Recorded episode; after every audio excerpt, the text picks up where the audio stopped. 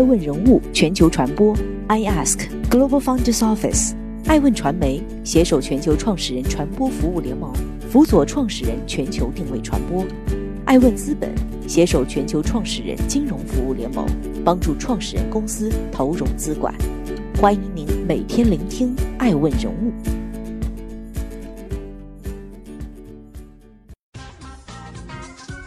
Hello，大家好，欢迎大家的守候。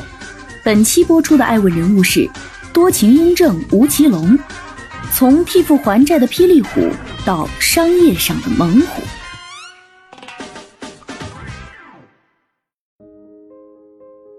税收风暴、资本撤离、疫情肆虐，今年的影业行业进入了前所未有的寒冬期，影视公司在资本市场的日子十分艰难。欢喜传媒、力天影业等影视公司港股市场虽受挫在前，但这似乎不影响这家明星加持的影视公司将登陆资本市场。近日，江苏稻草熊影业有限公司（简称稻草熊影业）。向港交所递交招股书，拟于香港主板上市。然而，很多人不知道的是，这背后的大 boss 就是著名影星吴奇隆，也是此公司的创始人。一九七零年，吴奇隆出生于台北市。幼时的他在柔道上就很有天赋，小学时被柔道队老师选中参加校队，开始进行专业训练。在新泰国中就读期间。他连续三年获得全省中等学校运动会跆拳道冠军，并多次赴新加坡、泰国参加柔道、跆拳道邀请赛，获得了众多奖项。细数一下他在体育比赛中获得的荣誉：二十三个冠军及一百三十五枚奖牌。一九八六年，他还因优秀的比赛成绩被保送进入台中体育专科学校，入选亚运会的储备选手。这样看来，吴奇隆以后的运动员生涯可谓是前途无限。可人生就是这么不尽如人意。他的父亲做生意失败，欠下巨额债款，而当时的他还在上学，却不得不为自己不争气的爸爸买单。十三岁左右的他就开始半工半读，十六岁的时候日夜奔波替父还债。为了多挣点钱，他真的是什么脏活累活都去干。白天擦车洗车，到大楼擦楼梯，晚上再到东区摆地摊卖洋装和女生的小饰品。听说他还做过救生员、装修，在建筑工地挑砖头。生活艰辛，但他依然坦然面对。一九八八年暑假，他照例利用假期时间打工赚钱，可这一次却成为了他人生的第一个转折点。摆地摊期间，一次偶然的机会让他被歌手童安格和开利公司星探注意。他在企划人员的再三邀请下，参加了开利公司的征选。在正式面试时，他在表演完舞蹈后，又表演了一个后空翻，并因此获得面试评审的关注，顺利通过面试。就这样，将满十八岁的他作为小虎队成员霹雳虎正式出道，开始进入演艺圈儿。一边工作一边完成学业，明星的光环确实耀眼。当时的吴奇隆风光无限，然而他并没有那么快乐，而是每天都在惶恐中度过，因为父亲欠下的巨额债款还有很多要还，每个月将近二十万人民币的债务压得他喘不过气来，所有的家庭重担都压在了他的身上。才刚出道的他，为了还债。只能向公司借钱，然后拼命工作还钱。是啊，除了拼命工作，他还能做什么？有一段时间，他每天要工作二十到二十二小时，只有短短两三个小时的睡眠时间，甚至一次直接连续七天七夜没有合眼，他精神恍惚，边哭边笑，大家都震惊了。后来还有因为怕耽误工作，他在气势眼手术伤口还未愈合的情况下。仍然坚持去拍电影武打镜头，为了还债，他真的是拼尽全力，连命都不要了。虽然进入了演艺圈，但是他的运动员生涯还没有终止。如果不是因为要挣钱还债，他或许会在运动员这条路上继续走下去。出道后，艺人和运动员的双重身份让他处于矛盾之中，但是面对父亲欠下的巨额债务，他无能为力。只能无奈地放弃了运动员身份，乖乖从艺。从1988年出道到2001年拍摄《萧十一郎》，吴奇隆用了十二年的时间才替父亲还清所有债务。他心中的一块大石头终于放下了。2003年，吴奇隆成立北京稻草熊影视文化有限公司，参与《墨攻》等电影制作，投资出品了情感剧《完美丈夫》、抗日剧《不可能完成的任务》，出品并主演了武侠剧《新白发魔女传》。《蜀山战记之剑侠传奇》、都市伦理剧《繁星四月》等戏剧。然而，影视之外，吴奇隆早已打造了属于自己的商业帝国。出道的三十年间，他已经从一个初出茅庐的演艺行业小生，蜕变为影视游戏制作、餐饮、房地产、服饰等行业的投资创始人。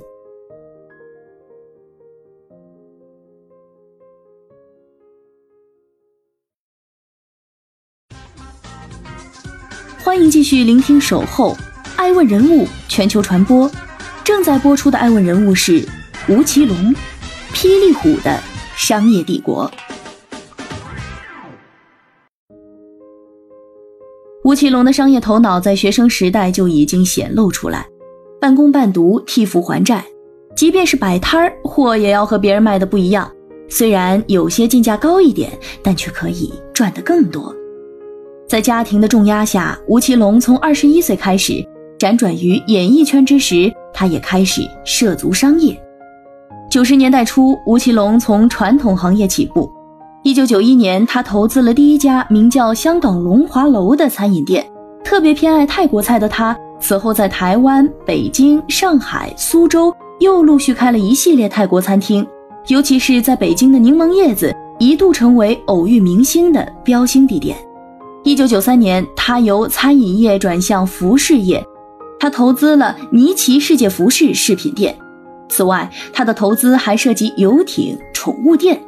不过，这一时期他的投资大多竹篮打水一场空，投资的餐厅逐渐倒闭，大都以关门而告终。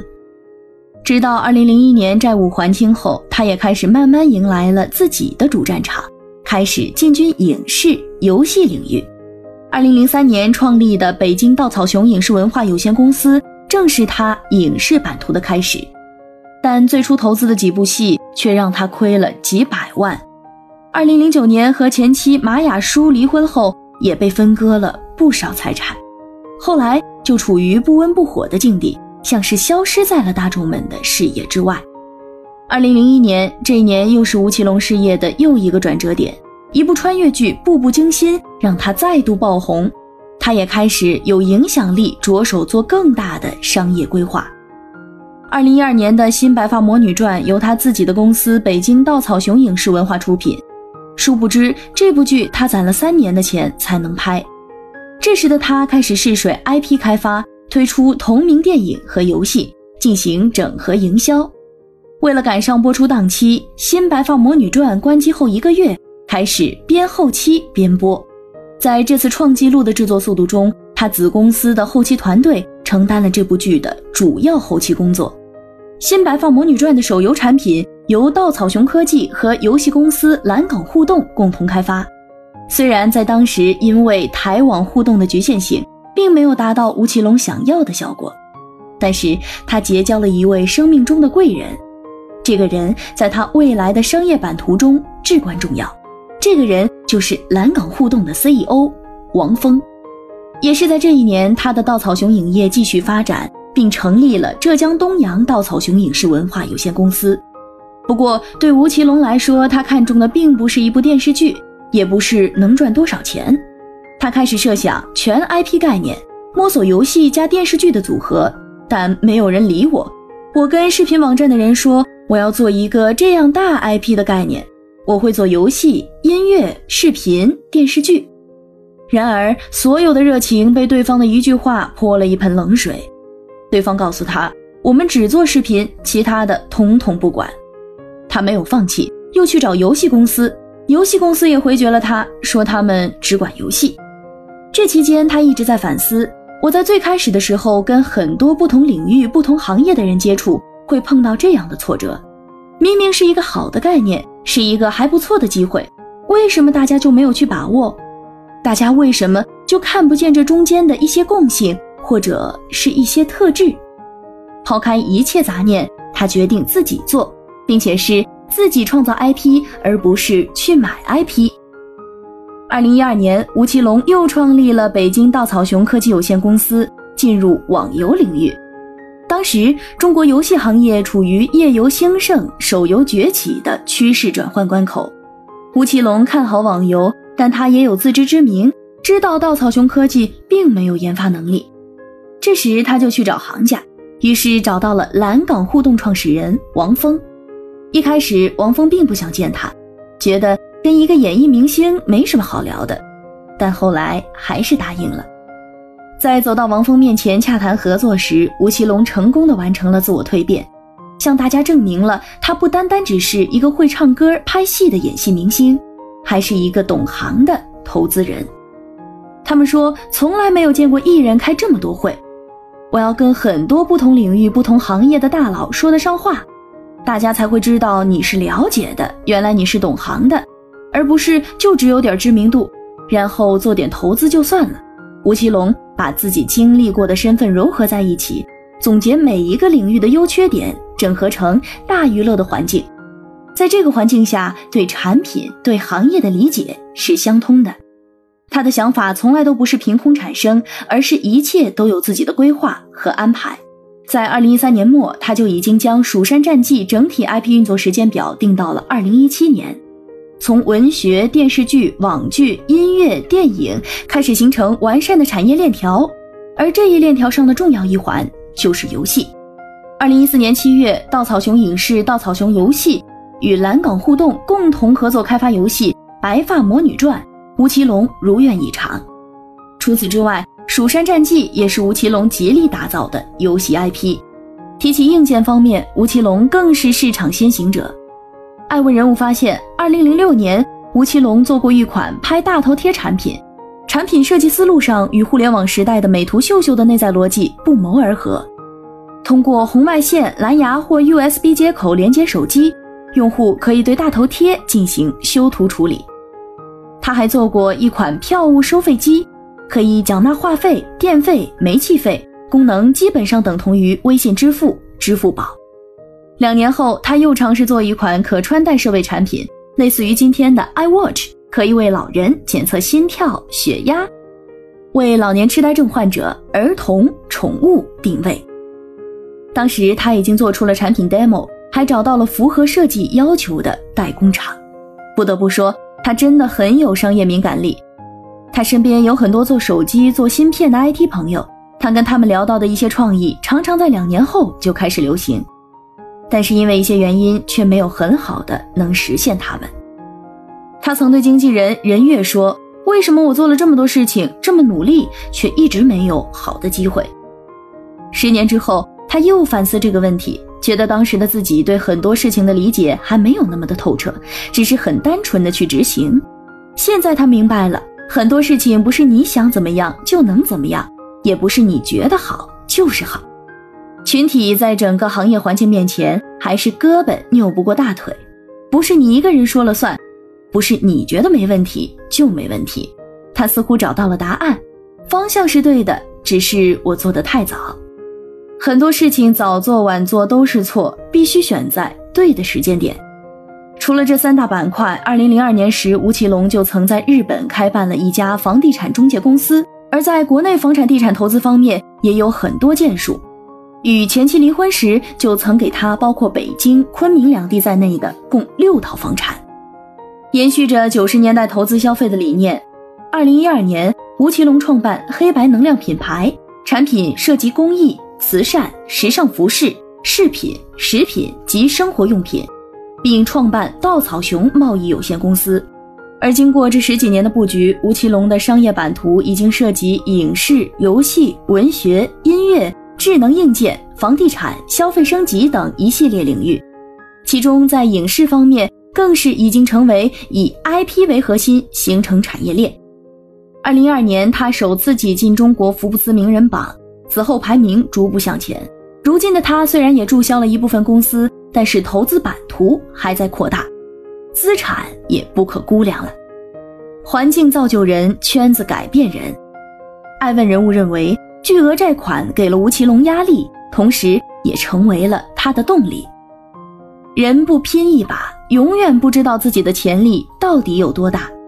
但经历了年少成名和中年的再度爆红，吴奇隆似乎对于起伏不定的演员职业充满了不安全感。这或许也是他踏足商业的初衷。